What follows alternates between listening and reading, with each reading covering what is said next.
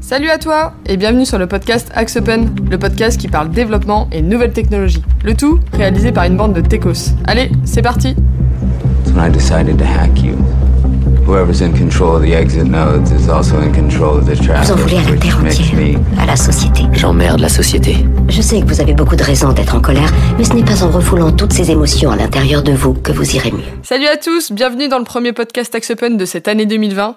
Euh, alors, euh, bah, on va commencer par euh, en profiter pour vous souhaiter une belle année, plein de bonheur pour, euh, pour 2020. Bon, faut dire qu'on est fin janvier, je pense qu'on doit être les derniers à le souhaiter. C'est limite, Mais attention. hein. C'est limite, Quelques mais jours de plus euh, c'est illégal. Hein. Ouais, c'est ça, mais bon, moi on m'a dit, t'as jusque fin Ouais, janvier. c'est comme donc la galette, tu sais, t'en manges jusqu'à fin janvier, mais c'est illégal aussi.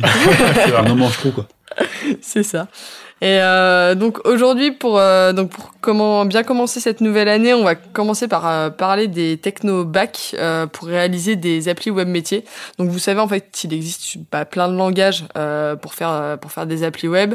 Et l'idée en fait de ce podcast aujourd'hui, c'est de faire un petit peu un tour d'horizon des langages back qui existent. Donc on va parler un peu de tout ce qui est Java, du, du JS, du PHP, C Sharp, etc.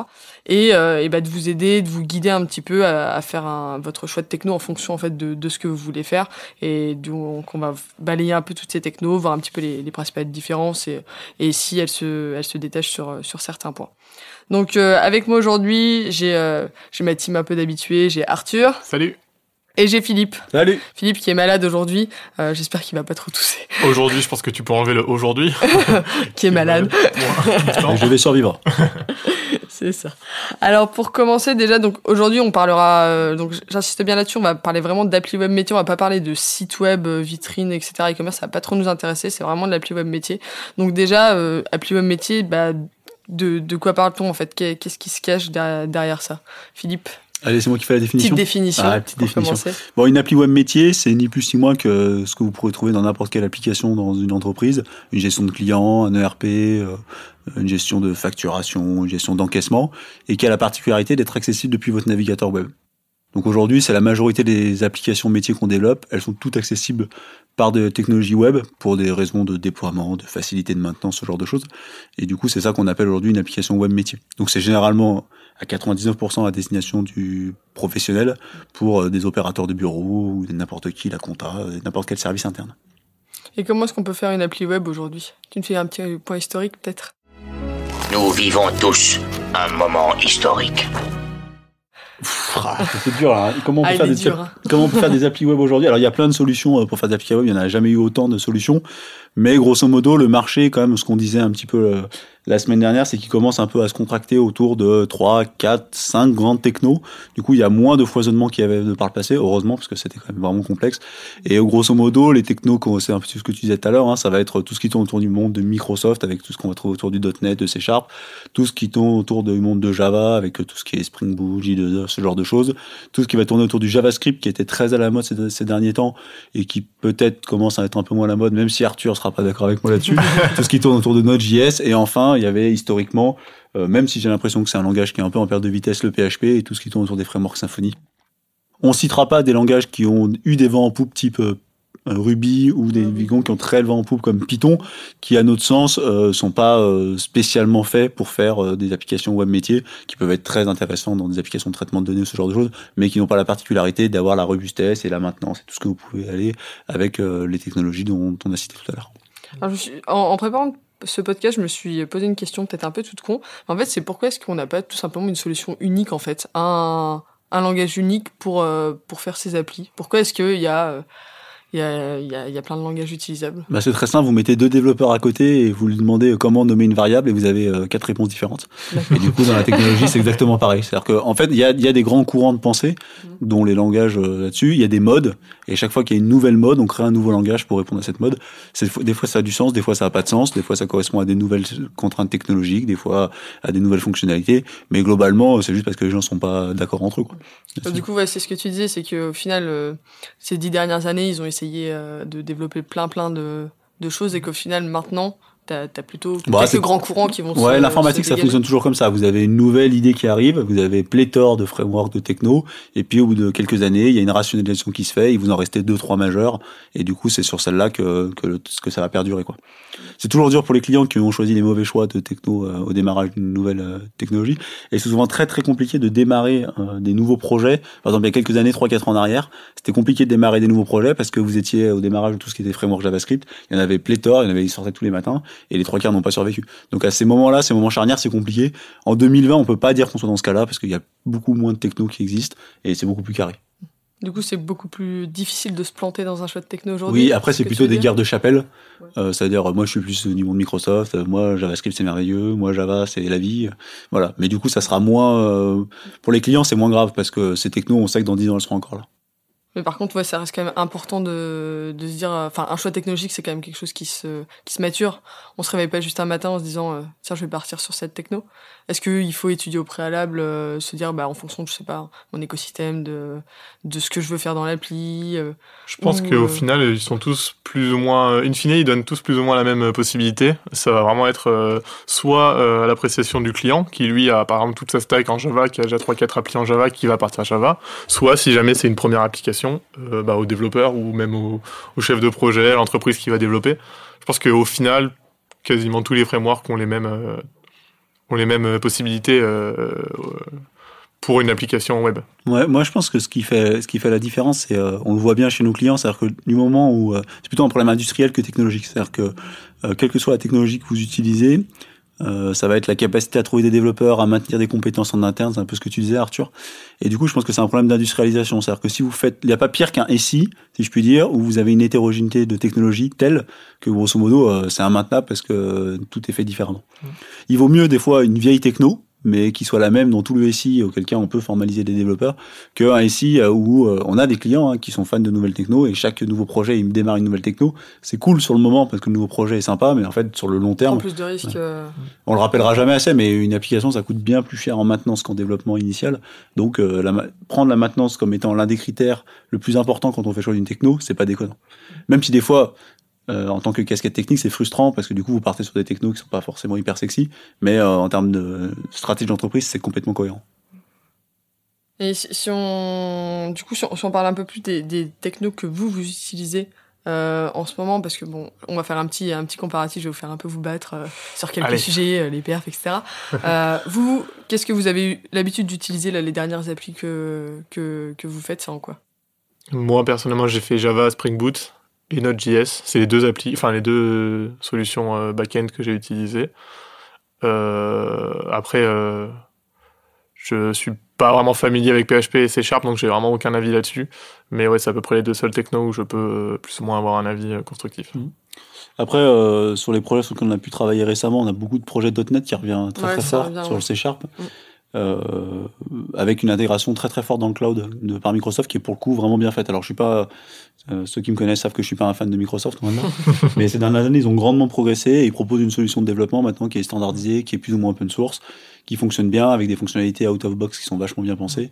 Euh, et ils reviennent, euh, ils reviennent concurrents d'un, de Java qui lui s'était un peu endormi ces dernières années, mais qui, qui reste, euh, qui reste très, très positif.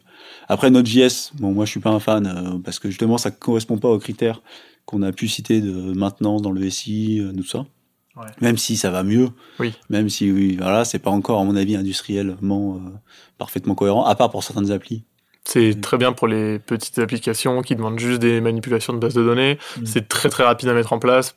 Pareil, pour un déploiement automatisé, c'est assez simple vu qu'on n'a pas vraiment de, de gros stack technique à avoir sur le serveur. En fait, vous, vous- avez juste à installer Node, à mettre votre fichier euh, JS et vous pouvez lancer. Vous n'avez pas à télécharger les packages, etc. Mm. Et euh, donc pour moi, l'avantage, c'est de pouvoir lancer une appli très rapidement. Enfin, je veux, je veux faire un test vite fait. euh, J'ai juste à lancer Node.js sur, un- sur mon PC et je peux faire un, un serveur web quoi, en, Ouais, ce qui est pas le 20 cas ouais, ce qui n'est pas le cas de Java où il faut installer la bonne version, où il faut avoir tous les packages à jour. Donc après, voilà, de toute façon, c'est pour moi, tous les choix sont cohérents, à peu, à peu près. Bah, Ça dépend non, justement, tous les choix sont, peuvent être bons, mais ils sont pas forcément cohérents avec euh, Oui. le, ce que tu as Oui, et voilà, projet. Ouais. Et, et le dernier de la bande, c'est PHP. Euh, On a du mal, franchement, on a du mal à trouver des points positifs euh, Ouais. aujourd'hui. C'est un très vieux framework et il a pas su s'adapter pour moi. Je sais pas historiquement s'il est arrivé en même temps que Java, avant Java, après Java. Ah, C'était fait pour faire des sites web et puis ça a été évolué vers un framework back-end. Ouais. Bon, après, euh, il y a des gens qui vous diront que c'est super. Nous, c'est pas notre, notre euh, Mm. cœur de cible euh, là-dessus. Après, je pense que le problème, c'est qu'il n'y a pas de gros organisme qui prend en charge PHP. Bah, tu as des frameworks type Symfony, Oui, mais c'est voilà. pas vraiment le langage en lui-même. euh, C'est euh, Mm. là-dessus. Alors que, par exemple, si on prend Java, on a Oracle qui est derrière. Mm. Si on prend C Sharp, on a Microsoft qui est derrière. Si Ouais. on prend Node.js, on a Google qui s'occupe du, du V8, du, du cœur de. Node.js. Donc derrière, on a des grosses forces de frappe. Tandis que PHP, c'est quoi? C'est open source? Je sais même pas. Je sais même pas qui c'est qui ouais. est derrière, c'est un consortium probablement. Voilà. Donc euh, je pense que derrière, on a des grosses entreprises qui sont là Mm. pour faire tourner le, la, la technologie, alors que PHP, euh, c'est un peu pour moi des, juste des anciens fans qui, qui s'accrochent un peu. Bah, c'est une techno qui est facile d'accès. Alors, euh, comme toutes les technos faciles d'accès, elles sont un peu sexy pour le gars qui débute. On enseigne beaucoup de PHP dans les écoles. À c'est que ça. Moi, j'ai fait euh, Euh, Java PHP, donc euh, ouais. après, voilà, c'est, ça a tous les défauts du PHP euh, qu'on, qu'on pourra citer dans une euh, chronique euh, à bas le PHP. Ouais, c'est ça, on pourra faire, je pense, trois exemples, On trois, pourra faire, trois émissions Trois différentes émissions sur euh, pourquoi le PHP n'est pas à utiliser en entreprise. en 2020. Bah, après, on peut faire des très bonnes applications en PHP. Hein. C'est pas le, c'est pas le sujet, parce que ça nous paraît pas le meilleur choix de techno actuel. Alors en parlant du meilleur choix de techno euh, actuel, euh, si on confronte un petit peu sur, euh, sur différents, différents axes, euh, différentes technos, donc là on va s'axer énormément sur euh, du Java, du JS, peut-être un peu euh, des avis sur C Sharp.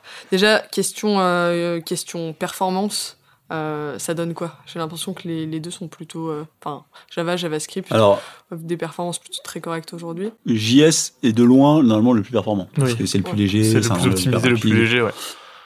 Pas forcément pour des traitements euh, très lourds, mais il est très performant pour des petits traitements et surtout pour des, euh, des, des IO, ce qu'on appelle donc input-output. Donc c'est juste euh, récupérer, renvoyer des données très rapidement. Ouais, ça c'est très très très performant. Très Ça, efficace. et puis ça démarre très très vite, Voilà, ça démarre en une seconde, on peut en instancier 50 si on veut. Si on a un problème, on peut en instancier une deuxième, une troisième, Ouais. tandis qu'une une JVM Java, c'est 2-3 lourd. minutes, c'est lourd, etc. Bah, c'est même non maintenant ça va beaucoup Maintenant, plus ça vient, ça mais euh, mais bon on est sur des startup time de 10-15 secondes quoi donc Voilà. euh, c'est pas c'est moins simple euh, en termes de performance oui Java sera toujours plus lent Mm. que Node.js mais pour la montée en charge par exemple c'est pas forcément vrai parce Ouais. que en Java vous avez plus de possibilités vous cadrez mieux vous avez plus d'outils d'analyse Mm. donc vous pouvez faire des choses très C'est plus performantes complet. Donc, Après, ça euh, dépend voilà du contexte dans Ouais, lequel on ça. Si on a juste des petites applis qui veulent faire euh, beaucoup d'IO euh, sur des bases de données, euh, Node.js sera idéal. Mais si vous voulez faire du gros traitement, euh, si vous voulez faire des, des- sur des millions de lignes, etc., je pense que Java peut être plus. Ouais, euh, c'est c'est Ouais, plus si on parle contexte un peu sur les applis à grosse, euh, enfin, à gros enjeux et grosses applications avec euh, beaucoup de fonctionnalités, on partira plus du coup sur. euh, ouais, sur, Sur- du Java. sur- sur- Aujourd'hui, la reco, la reco Axe Open, en tout cas, c'est euh, Java ou .NET. Mm. Voilà. Pour des Après, pour des questions de, de un peu de chapelle, parce que le .NET maintenant fait exactement ce que fait Java. Ils ont les mêmes, quasiment chaque couche d'abstraction à la même, à l'équivalence côté .NET et .NET c'est Java. Euh, donc il n'y a pas de. Après, c'est est-ce que vous voulez un support Microsoft, est-ce que vous voulez rentrer dans l'univers Microsoft? Euh, mais euh, aujourd'hui, il n'y a pas de. En termes de perf, de toute façon, c'est assez similaire. En termes de déploiement, c'est assez similaire. Enfin, c'est les, mêmes types de techno de toute manière. Et la différence aussi, je pense, c'est que Node.js est un langage très très permissif. Ça vient du JavaScript, donc on peut faire à peu près tout ce qu'on veut. On peut coder tout son code sur un seul fichier. On peut mettre euh, à peu près ce qu'on veut. Donc ça peut être un avantage si on veut lancer une appli très vite. On a juste à faire deux fichiers et c'est parti. Mais ça peut être un inconvénient si on veut faire des gros projets. On n'est pas obligé de structurer, contrairement à Java ou .NET où on va être obligé de structurer un minimum. Et donc ça peut créer vite euh, un micmac euh, et ça peut vite être l'enfer à, à maintenir si on n'est pas euh, rigoureux et si on Ouais, n'utilise et- pas les bons et- outils. Est-ce que ça implique directement C'est-à-dire que si, par exemple, nous, ça nous arrive très souvent de reprendre des applications en maintenance de, développées par d'autres gens, si vous êtes sur du Java ou du Spring Boot ou si vous êtes sur un .NET, euh, .NET Core ou équivalent, on sait globalement comment ça va être développé parce qu'il y a Microsoft ou le monde Java les formalise. euh, Il y a les ouais. standards. Donc, même si ça peut être mal développé, hein, ça va pas empêcher que ce soit mal développé. Je dis au moins, c'est développé de manière assez euh, Un pareille. formalisme. Ouais, euh, du un coup, euh, c'est ouais. beaucoup plus facile à auditer, à maintenir, à développer. Alors que JavaScript, c'est plutôt. euh, fait absolument tout ce qu'on veut, ouais, c'est ça. On peut avoir un, une seule fonction techniquement, on peut faire des, des classes. Enfin, on peut. Maintenant, ce qui est bien, c'est qu'on peut le formater comme un langage objet. Il y a beaucoup d'outils avec euh, notamment TypeScript qui permettent de d'avoir une sorte de langage objet. Donc ça peut être, euh, si jamais on, a- on aime beaucoup le Node.js, mais qu'on préfère un langage objet, on peut partir sur le Node.js et un langage objet. Mais on peut tout à fait partir sur euh, un fichier avec euh, 100 000 lignes dedans. Il y a rien qui nous en empêche. Et puis, pour avoir vu pas mal de projets euh, Node.js, il y a tout. euh, Oui, il y a chaque, tout, chaque hein. mec a fait des choses différentes. C'est ça. Il n'y a pas vraiment de consensus, euh, à part maintenant avec TypeScript, du JS pur, il n'y a pas vraiment de, de, de spécification. euh. PHP, c'est pareil aussi. Enfin, t'as un peu le. un peu PHP, le bazar alors ça dépend. Il y en a qui font du PHP natif, mais la majorité font du PHP type euh, PHP Symfony. Symfony ou Laravel, ouais. C'est pareil, c'est- oui, c'est ça. Bah, Symfony Laravel, c'est un peu la même chose. Ouais. C'est un peu, euh, c'est c'est à peu près standardisé. Voilà. Heureusement. Ouais. Parce que PHP est un peu comme JavaScript. Ouais. Tu peux faire n'importe quoi. faire euh, du quoi. l'objet, tu pas obligé de faire de l'objet, tu peux faire. ouais. Ouais, du coup, question de maintenabilité euh, du Java.NET serait plus simple. Enfin, Ouais. Bah, Enfin, En pour tout des- cas, après. euh, Typiquement, dépend Ça dépend des typiquement, développeurs, euh, toujours. Quelque chose qui est hyper intéressant dans une, dans une entreprise, c'est de se dire est-ce que mon applicatif pourra exister dans 20 ans et potentiellement dans 20 ans, est-ce que je serai capable de la mettre à jour? Dans l'univers du Java, vous avez des, des montées de versions successives qui peuvent être douloureuses hein, parce qu'il faut quand même les faire, mais vous êtes sûr que vous serez rétrompatible de version en version et vous arriverez à mener votre application et à l'amener sur le dernier framework. Euh, quand vous êtes dans le monde du .NET, vous avez à peu près la même chose.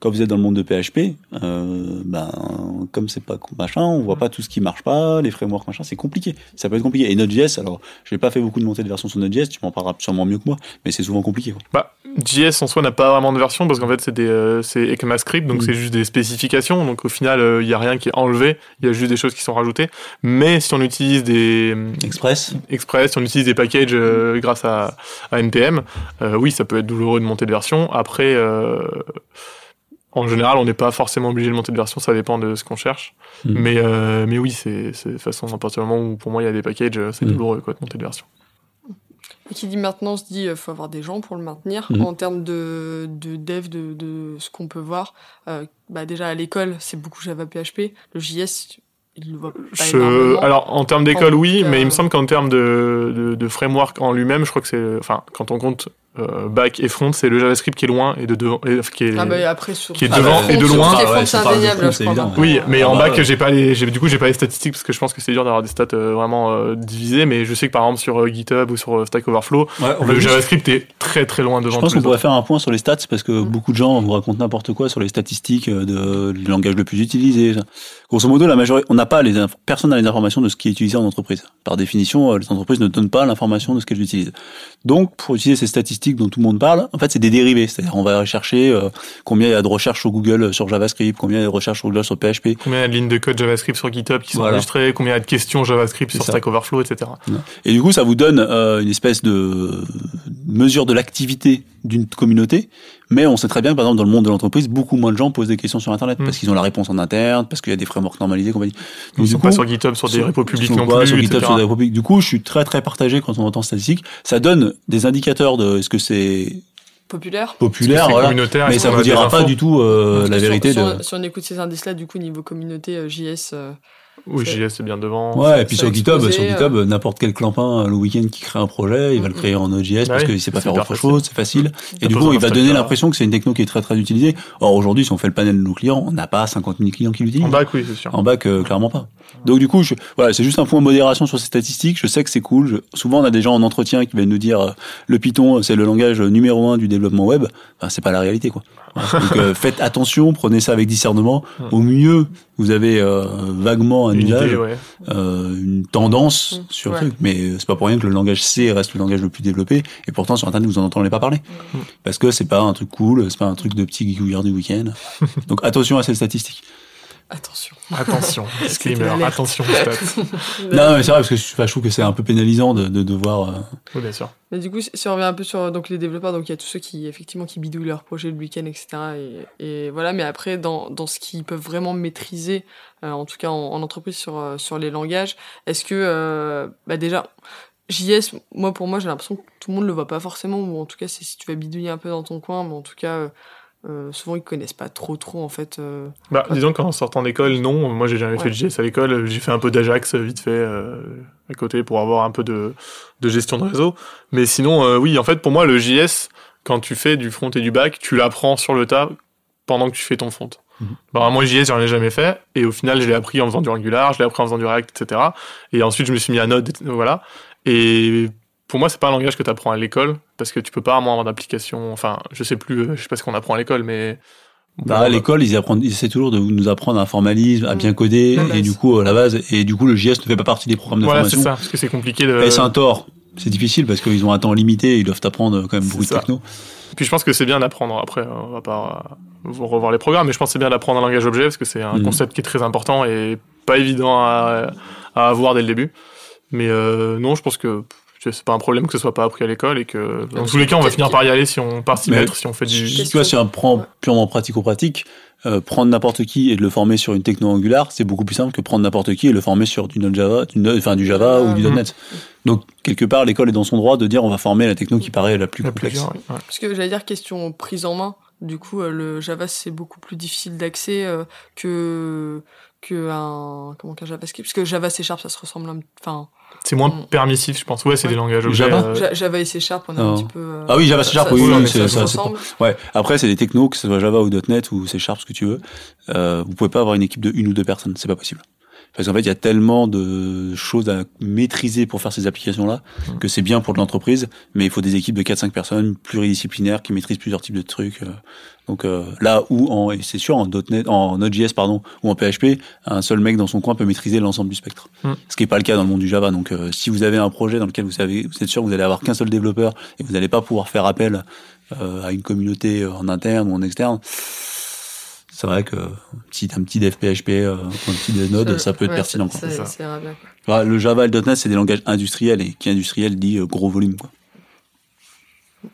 Mais du coup, ouais, pas très euh, compliqué euh, d'apprentissage sur, euh, sur, enfin, Disons que sur Node est très Quand- Quand t'as déjà les bases en fait sur euh, sur d'autres choses. En fait, c'est c'est un langage qui se rapproche, qui se rapproche beaucoup de l'algorithmique qu'on fait en cours, où c'est genre on fait des, on fait juste des, des ifs, on fait des boucles, etc. Donc c'est pour moi simple de prendre en main, de apprendre en main. Surtout que c'est très permissif, on peut plus ou moins faire tout ce qu'on veut. Enfin, on n'est pas obligé de mettre des points virgules, on n'est pas obligé de mettre des accolades. Enfin, vraiment, on peut faire à peu près tout ce qu'on veut. Donc c'est assez simple à prendre en main. C'est- dégueulasse, c'est ça Non, non, j'ai dit, on peut le faire. Après, si tu, n'es, si tu es un mauvais développeur, tu ne le fais pas. Mais on peut le faire. Et donc, je pense que le- la prise en main est assez simple. Par contre, la, euh, le, le- pour le maîtriser, c'est tout de suite un peu plus compliqué parce qu'il y a beaucoup de concepts qui ne sont que dans le JavaScript et qui sont pas autre part. Et euh, du coup, je pense que puis pour, optimiser Node.js, euh, on a des systèmes de euh, le, le, le moteur euh, JS Node.js V8 donc de Chrome est assez complexe à maîtriser et à gérer tous les tous les threads etc. On peut gérer tous les threads un par un, on peut avoir des des workers à côté. Donc je pense que pour prendre en main c'est simple, mais pour le vraiment le maîtriser, on on a plus de plus de mal, je pense. Ça marche.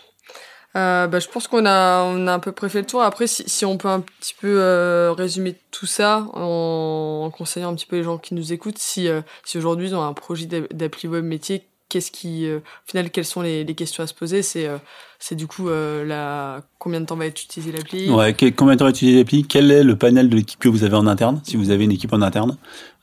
Quelle est la facilité de trouver des développeurs sur le marché sur la techno? Ça, c'est clé, clé, clé. Oui, la, la projection sur la durée de l'application, c'est- ça, c'est capital.